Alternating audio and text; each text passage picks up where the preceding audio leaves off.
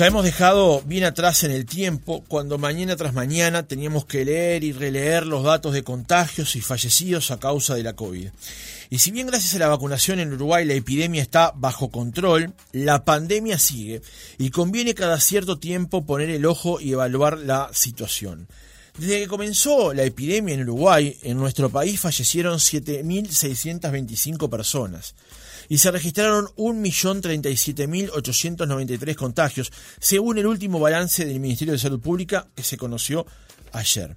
Los especialistas entienden que si bien la tendencia marca una baja significativa de casos, sostienen que se debe continuar con la vacunación y con protección a la población más vulnerable.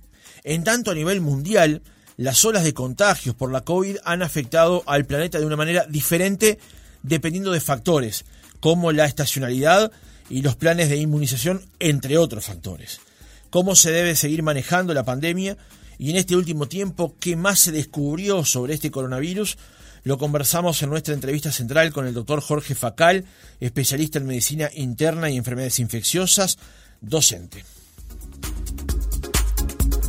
Doctor Facal, ¿cómo le va? Buenos días, gracias por acompañarnos. Gracias por la invitación, buenos días a toda la audiencia. Doctor, eh, la pregunta, la primera pregunta es bastante concreta, digamos.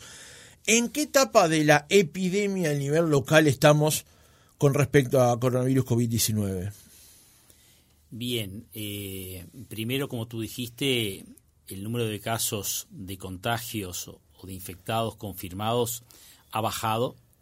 Eh, sin, sin embargo, de todos modos, tenemos que decir que en lo que va del año 2023 ya son más de 16.000 casos confirmados. O sea que lejos de poder decir que eh, hemos superado esta etapa de, pandemia, lo que sí podemos decir es que los casos adquieren una franca disminución en cuanto a su gravedad. Y esto, entre otras cosas, es debido al impacto que ha tenido la vacunación.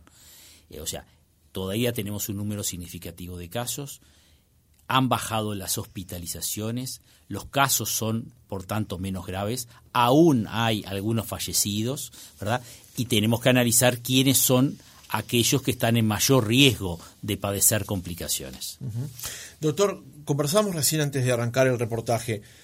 ¿Cómo fue la evolución de la pandemia, de la epidemia en, en Uruguay? Se lo pregunto porque una realidad fue a partir del 13 de marzo del año 2020, cuando se conocieron los primeros cuatro casos no hubo fallecidos por un buen tiempo, la situación estuvo bajo control, pero después hubo una serie de mojones que fueron cambiando la dinámica de la realidad y llegamos a hablar de blindar abril, del proceso de vacunación. ¿Cómo fue toda esa escala de tiempo? Y bueno, esa escala de tiempo reflejó un poco lo que pasa en el mundo. Estamos globalizados. Y más Uruguay que es un país que tiene fronteras, como se dice, secas, donde el impacto y la circulación, como vimos todos en el 2020, por ejemplo, y parte del 2021, con Brasil, donde personas que atravesaban la frontera o que trabajaban o pernoctaban de un lado o del otro, eh, rápidamente llevó a que eh, nuevas variantes, denominadas variantes de, preocupación, como en su momento fue la Delta, pudieran penetrar y eh, tener cada vez más impacto en nuestro país.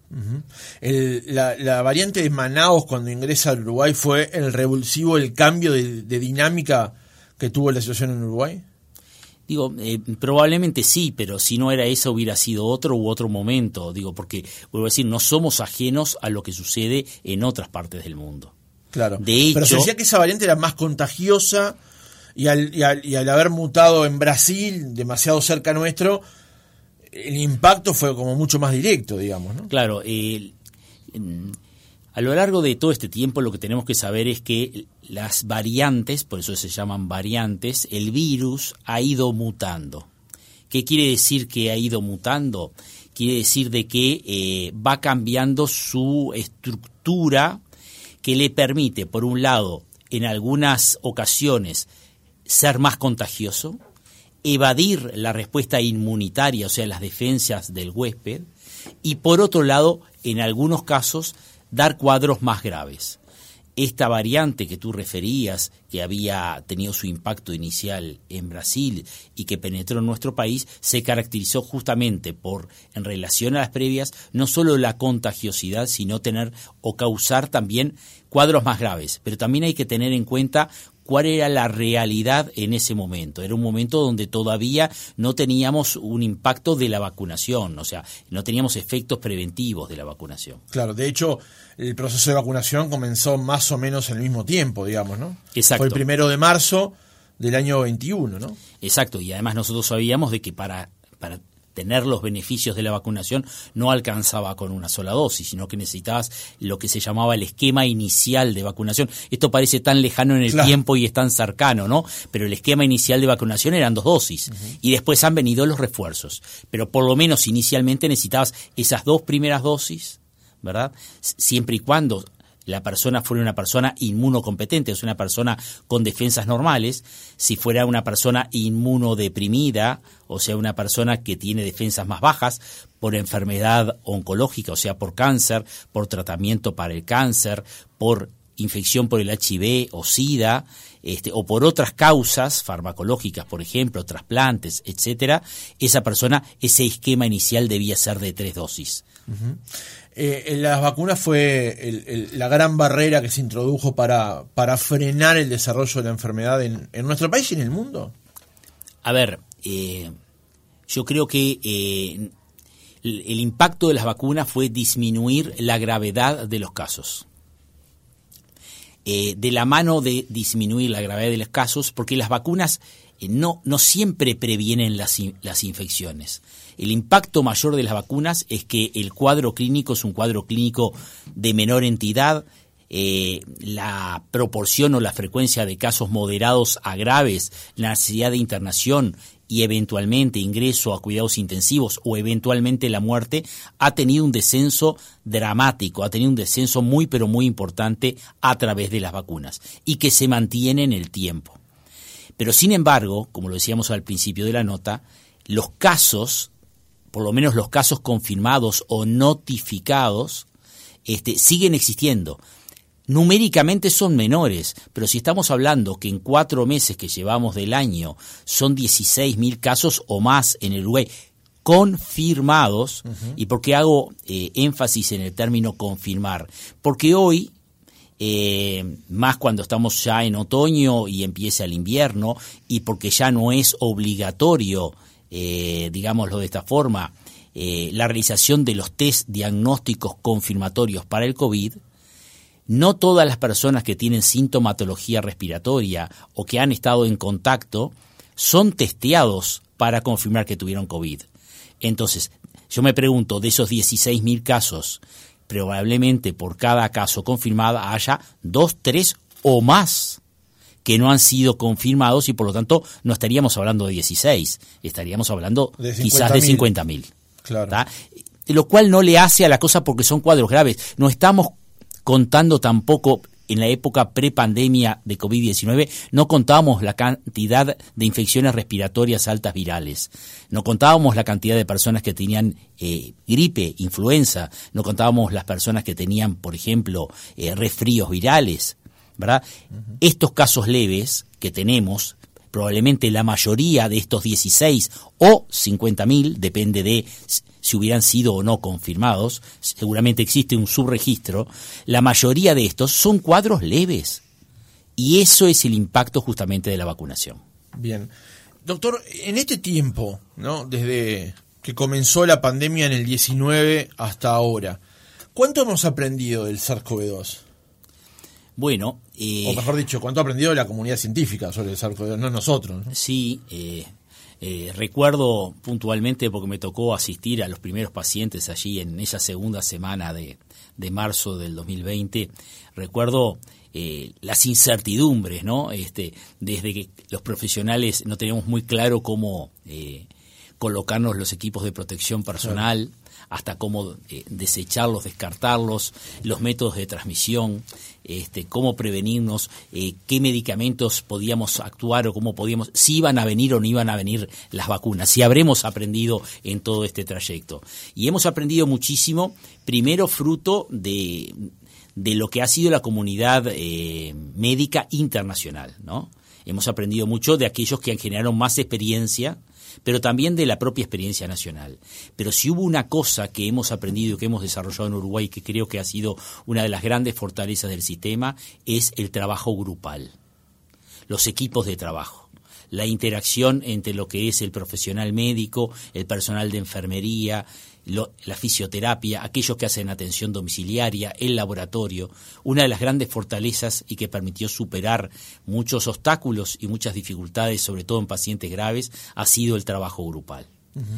Y bueno, después hemos aprendido también eh, a ser solidarios, hemos aprendido también a cuidar a nuestros mayores, de estar eh, atentos también a las personas más vulnerables, y creo que ahí hay una, gran este, importancia de lo que ha sido también eh, el manejo de la comunicación y de la información. Creo que en el caso del Uruguay siempre hubo una comunicación por parte de las autoridades de salud hacia la población general muy abierta, muy franca. Hasta hace poco tuvimos estadísticas y tuvimos este, tú bien lo mencionabas hace un momentito, eh, reportes epidemiológicos semanales, que ahora ya no se establecen con esa frecuencia, ¿verdad? Este, porque justamente esa etapa ha sido superada, pero siempre hubo apertura en ese sentido y después todo lo que ha sido una campaña muy intensa, por lo menos en sus inicios, hacia la vacunación de la población. ¿Y qué significó el GACH en todo este proceso local? Ah, yo creo que, eh, que el Ministerio de Salud Pública y sobre todo eh, las autoridades nacionales tuvieran el respaldo de la academia, el respaldo de destacados profesionales, eh, especialistas en cada una de sus áreas, ha sido importante porque fueron un poco también los que guiaron los distintos momentos de apertura, de cierre, de vacunación, de inicio de, medicación, etcétera, etcétera, de métodos diagnósticos. Claro, hubo un proceso de revalorización de, esa opinión científica. Se lo pregunto, doctor, le, puede sonar un poco extraño esta pregunta, pero ahora eh, eh, comúnmente hablamos de un GACH para todas las cosas. Queremos un GACH para la selección, un GACH para las rutas, un GACH para las cárceles. Eh, ¿Hubo una revalorización de ese concepto de trabajo eh, con, aporte científico para tomar mejores decisiones? Yo creo que todo lo que sea eh, dialogado y grupal, yo hace un ratito te comentaba la importancia de, del trabajo grupal para haber logrado superar este, en su inicio la pandemia en Uruguay, este trabajo de, del GACH, que justamente es un grupo asesor, es justamente un trabajo eh, grupal, valga la redundancia, donde la comunidad científica da un respaldo académico para las decisiones que muchas veces fueron tenidas en cuenta o muchas veces fueron decisiones políticas, pero siempre tenían, eh, digamos, el, la opinión de la academia. Voy a reforzar una pregunta que decía recién con respecto a cuánto aprendimos de, la COVID-19 en estos años, pero ahora desde el punto de vista médico, porque durante todo este proceso nos ha llamado mucho la atención aquellos que no sabemos nada de medicina, cómo algunas personas aparentemente saludables contraían la enfermedad y tenían un desarrollo negativo e incluso fatal. Y cómo algunas personas que estaban en una condición tal vez, por lo menos a ojos vista, eh, más frágil, bueno, si bien pasaban un momento complejo, después lograban remontar y salir de la enfermedad. Estoy hablando con y sin vacunación, digamos, ¿no? Bien. ¿Cómo, cómo se explica eso? ¿Cómo se entiende esos distintos procesos dependiendo justamente de la persona? Bien, hay un tema que, es al que tú te referís y es al tema de los factores de riesgo. Cuando se inicia la pandemia y fundamentalmente el país que tuvo mayor impacto inicial, que fue China, Y después el resto de los países, sobre todo del hemisferio norte, Estados Unidos y Europa, se empezaron a llevar estudios epidemiológicos en los cuales se, eh, se veía eh, cuáles eran los factores de riesgo que determinaban mayor riesgo de hospitalización, ingreso a CTI y muerte. Y allí se identificaron que, por ejemplo, la edad mayor, por ejemplo, mayor de 65 años, la obesidad, enfermedades que comprometan las defensas del organismo, como puede ser tratamientos oncológicos, eh, tratamientos para una persona que ha recibido un trasplante de órgano sólido, las enfermedades, eh, por ejemplo, infecciosas como puede ser el HIV-Sida, y enfermedades crónicas como diabetes, hipertensión arterial, enfermedades renales, cardíacas, respiratorias, hacían que las personas tuvieran mayor riesgo que otras que no tenían esas condiciones en finalizar teniendo eh, una evolución más grave y eventualmente ingresar a CTI o incluso fallecer. Y allí con una tasa incluso de mortalidad de casi el 1%. ¿Qué es lo que quiere decir esto? Que las personas que no tienen 65 años o más, o que no son obesas, o que no son hipertensas, o no van a... No fuera a desarrollar casos no, son la minoría pero igual lo pueden hacer, porque la respuesta individual, porque hay otros factores, por ejemplo, lo mismo pasa con influenza, exactamente lo mismo pasa con influenza. Las personas que tienen más edad, que tienen más comorbilidades, que tienen enfermedades respiratorias crónicas, puede tener una evolución realmente más grave de la gripe y eventualmente terminar en CTI. Y pasaba esto en el pasado, pasaba sin duda. Pero eso no quita que dependiendo también del momento de la consulta. Si es una consulta precoz, si la persona se queda en casa, si hace reposo, si toma la medicación para bajar la temperatura, ¿me explico? Probablemente tenga una evolución más adecuada. Ahora, si esa persona, a pesar de su juventud y de no tener enfermedades graves, no ha sido vacunada, eh, no hace reposo, sigue haciendo una vida como si no estuviera enferma, allí los riesgos aumentan. Y muchas veces, aunque la persona no tenga el título de una determinada enfermedad, puede tener alguna enfermedad que no ha sido lamentablemente previamente diagnosticada, que ha pasado como desconocida por falta de controles o por falta incluso de conocimiento. Entonces, ateniéndonos a esta última parte de la reflexión, doctor Facal, el sistema uruguayo cómo actuó. Y se lo pregunto justamente porque había o hay una cantidad de personas que no están diagnosticadas de una serie de cuestiones que pueden sufrir, que no las saben y que pueden ser agravantes eventualmente para esto. Y también la cantidad de, intervenciones, análisis, tamizajes que no se hicieron a causa de la pandemia de COVID-19. Bueno, una de las aprendizajes eh, tú decías que, teníamos o que habíamos adquirido durante la, pandemia fue el desarrollo de otros instrumentos de comunicación o de consulta o de asistencia a, las personas, los controles de salud, ¿verdad? Eh, se desarrolló la telemedicina y eso fue muy importante e incluso todavía eh, persiste y es una herramienta muy útil sobre todo para llegar a lugares más distantes de donde existen algunas especialidades de mayor eh, referencia. Eh, dicho esto, debo comentar también que mm, el desarrollo de, estos elementos, de, estas eh, situaciones para eh, screening o para detectar enfermedades, dependen también de los controles de las personas. Y eso es muy individual.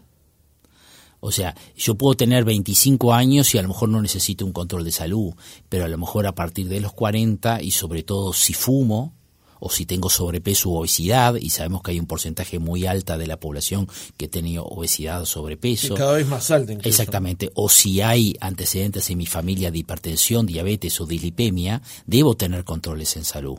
Pero eso depende, eso se vio rezagado o se vio demorado durante estos dos años, ¿verdad?, de la pandemia en Uruguay, como pasó en el resto del mundo. También para los estudios o screening de enfermedades oncológicas, los controles en la mujer, la mamografía, el Papa Nicolau, ¿verdad? El, screening para la enfermedad neoplásica de colon. Entonces, eh, todo eso se vio un poco como ha, bajado la frecuencia y ahora se está retomando la frecuencia de esos controles. Lo que puede tener una derivación más adelante, digamos. exactamente. En tanto comencemos a advertir cosas que no advertíamos antes. Exactamente, pero todo eso depende no solo del sistema de salud. El sistema de salud tiene que informar, estar abierto, tener una agenda que permita consultas oportunas y rápidas, facilitar el acceso a estos estudios, pero también es el paciente a través de la educación, de las campañas de educación, el que tiene que concurrir hacia el sistema de salud. El sistema de salud debe educar, debe promocionar, debe informar, pero nadie puede obligar a la persona a que concurra al médico. Claro. Ahora, justamente ayer, doctor, estaba escuchando en una radio colega a, un profesional, en Radio Sarandí, en la, tarde, en el programa de Sergio Pucuría, donde comentaba que eh, cada vez más los profesionales hablan de contener la obesidad, se escriben libros, hay tratamientos y la obesidad cada vez eh, crece más en dimensión en Uruguay y en el mundo. Y ese fue justamente uno de los factores de riesgo que se estableció como más propenso a desarrollar casos graves de COVID-19. De hecho, yo se lo comentaba antes de salir al aire. Hubo un informe en el mes de abril del año 2021 en el que se comentaba que todos los ingresos que había habido, eh, perdón, era en mayo, todos los ingresos que habían habido en el mes de abril a CTI por desarrollo de COVID-19, el 60% tenían obesidad. ¿Cómo enfrentar esa realidad? Porque da la impresión de lo que se ha hecho hasta ahora con informar no ha alcanzado. Con el etiquetado frontal no ha alcanzado. Con el retirar la sal de los de, lo, de la mesa de los bares, capaz que no es directamente para usted esta pregunta, doctor, pero no ha alcanzado y sigue siendo un factor de riesgo para desarrollar esta enfermedad y otras. Bien, el tema es un tema también conceptual y no hace mucho que la Organización Mundial de la Salud comenzó a considerar a la obesidad como una enfermedad. Y el tema es que la obesidad es un paquete, la obesidad no viene sola, la obesidad viene con enfermedades eh, asociadas. Es cuestión de tiempo que en una persona que es obesa aparezca diabetes tipo 2, dislipidemia, hipertensión arterial. ¿Qué es dislipidemia? para que no conocemos. Colesterol elevado o triglicéridos elevados. Y de la mano de esas enfermedades, mayor padecimiento en tus rodillas, en tu cadera, en tu columna, apnea obstructiva del sueño, depresión, artrosis, y podría seguir infinitamente eh, con todas las enfermedades. Aumento, hay más de 13 tipos distintos de cáncer asociados con obesidad. 13 tipos de... 13 tipos que ven aumentada su frecuencia en personas obesas frente a las no obesas. O sea, la obesidad es una enfermedad y es un problema. Y no es un problema por el COVID las personas obesas tenían y tienen mayor riesgo de tener un COVID más grave. Lo cual no quiere decir que todos los obesos las desarrollen. Claro. Ni tampoco quiere decir que los delgados no vayan a tener complicaciones. Depende un poco de cada individuo. Pero estadísticamente los obesos tienen más riesgo. Doctor, usted recientemente estuvo en, un viaje en el exterior participando de un congreso en Copenhague, nos decía antes de salir al aire. De este tema, no de la obesidad, me refiero a COVID, volviendo al, tema central del reportaje, ¿se habló de este tema? Sí, sí, hubieron varias mesas. Eh, en los congresos eh, siempre nos actualizamos de distintos temas en forma simultánea. En los congresos internacionales eh, hay 10 o más mesas, o sea que uno tiene para optar, y siempre había por lo menos uno, una de las mesas ¿verdad? Durante los tres días que duró el Congreso, cuatro días que duró el Congreso, referente al COVID. ¿Por qué? Bueno, porque están todos los métodos diagnósticos y la industria que es también la que eh, promociona y participa este, en estos congresos, el tema de las vacunas, el tema de los antivirales, los inmunomoduladores, o sea que hubo mucho acerca del COVID, sin duda. ¿Cuál es la realidad de, la, expansión hoy de, de la COVID-19 en el mundo y en particular de la vacunación? Bien, hoy hablábamos de que el esquema inicial eran dos dosis y que después venían las dosis de refuerzo.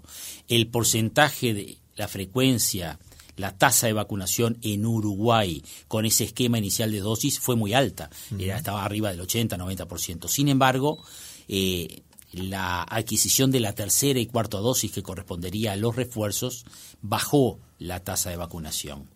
Y lo que sabemos nosotros es que eh, la efectividad de la vacuna eso vale decir eh, los títulos adecuados de anticuerpos que nos protegen de formas más graves e internación, bajan con el tiempo. A partir de los seis y algún mes más, la cantidad de anticuerpos disminuyen. Afortunadamente no es que quedemos eh, desprotegidos a los seis meses. No es un reloj de todo o nada, porque además de la inmunidad humoral, los anticuerpos participan otras formas de defensa como son las células, es lo que se denomina inmunidad celular, y esa nos protege más tiempo. Pero siempre hay que recordarle al organismo, a través de los refuerzos, hay que recordarle justamente eh, eh, esa memoria que ya tiene por ese esquema inicial y que lleva a que el organismo produzca más cantidad de anticuerpos, estimule más sus células para que frente a la eventualidad de un nuevo contacto con el virus pueda protegerse mejor. Por otra parte, en las vacunas, el esquema inicial fue diseñado en función de las eh, variantes iniciales de la cepa original y con el tiempo, hoy lo hablábamos, eh, ha ido cambiando, han ido mutando y hoy más del 98% de las variantes que están en el mundo son Omicron y algunas particularmente de Omicron, que ha ido cambiando, hay algunas sublinajes que son originados por mutación o por recombinación, no importa los temas técnicos, pero va cambiando y van a seguir cambiando. Estas eh, sublinajes de Omicron tienen la característica de ser eh, quizás más contagiosas, pero dar formas menos graves. Si a esto le sumamos los efectos de la vacunación y le sumamos también los efectos de haber padecido algunos de nosotros eh, COVID, que eso ya de por sí brinda una inmunidad natural, independiente de la que brinda la vacunación, genera un efecto protector que es el que nos está hoy dando la oportunidad de estar en mejor situación, ¿verdad?, en nuestro país y en el mundo. De todos modos, la tecnología va avanzando, la tecnología se va adaptando y hoy ya en el mundo se están desarrollando, se han desarrollado vacunas que llamamos bivalentes o sea, tienen una composición en la cual está considerada las cepas originales y donde se le añade otra adaptada a algunas eh, sublinajes de Omicron. De hecho, el contrato que Uruguay firmó con Pfizer, que sigue siendo este, confidencial, pero ese dato lo sabemos por el propio Álvaro Delgado, es que Uruguay adquiere, cuando compra vacunas, adquiere la última versión que se ha desarrollado por parte de la empresa, ¿no? Sí, no sé cuándo estarán llegando al país las nuevas vacunas bivalentes, este, pero sí, seguramente en el próximo tiempo vamos a tener noticias, pero hoy ya están disponibles en otras partes del mundo. Bien, la pregunta apuntaba también, doctora, saber cómo ha sido la realidad de la distribución de las vacunas en el resto del mundo, porque hay países que han tenido mayor acceso, que han podido, como dijo el presidente de la República, colarse en la fila para acceder a ellas rápidamente, y hay otros países que han tenido más dificultades. Sí, eso sin duda. Hay un tema incluso de inequidad eh, y hay un tema también que hay países que, por ejemplo, eh, vamos a decirlo de esta forma, estoquean eh, vacunas, tienen vacunas. Y yo antes de, asistir a, este congreso en Copenhague hice un curso previamente en Barcelona y allí me enteré que el gobierno español tenía reserva de 10 millones de vacunas, 10 millones de vacunas, y que además había comprado a una empresa española que había desarrollado una vacuna propia otras 3 millones de dosis. Pero si las personas no concurren a vacunarse, a recibir esos refuerzos, esas vacunas van perdiendo su, su periodo de, de eficacia, su duración. Y tenemos eso, por un lado, algunos países que tienen ese stock o esa por reserva dudas. por las dudas y tenemos otros países, por ejemplo en África, donde eh, la vacunación es muy errática y muchas personas no, no han sido vacunadas. Entonces hay una iniquidad sin duda. O sea, eh, todos sabíamos o tenemos gente conocida o, de casos de personas que, que viajaban, uruguayos que iban a hacer turismo a Estados Unidos y que iban a la farmacia, no voy a hacer promoción de ninguna en especial, pero iban a la farmacia y recibían, y hoy por hoy están recibiendo todavía ya la quinta dosis, algunos de ellos, de vacuna bivalente, este, sin mayor dificultad.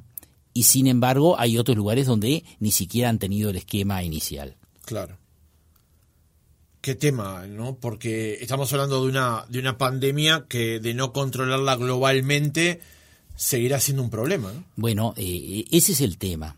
El tema es, es, que no alcanza, y más en un mundo globalizado, no alcanza con controlar algunos focos, sino que hay que buscar un abordaje que sea global. Y a su vez, tratándose de un virus que muta, y lo hemos visto en estos dos años y pico de pandemia, como han aparecido variantes denominadas de preocupación, como han aparecido sublinajes, unos más graves, otros causan enfermedad más contagiosa, con distintas características, pero bueno, justamente este virus SARS-CoV-2 este, va a seguir existiendo va a seguir existiendo. O sea, las posibilidades de erradicarlo están lejos. Es que ya hay otros cinco tipos distintos de SARS, virus respiratorios, que no han desaparecido de la faz de la Tierra, que eran previos al SARS-CoV-2. No han desaparecido, como no ha desaparecido tampoco el virus influenza ni ningún ni muchos otros virus.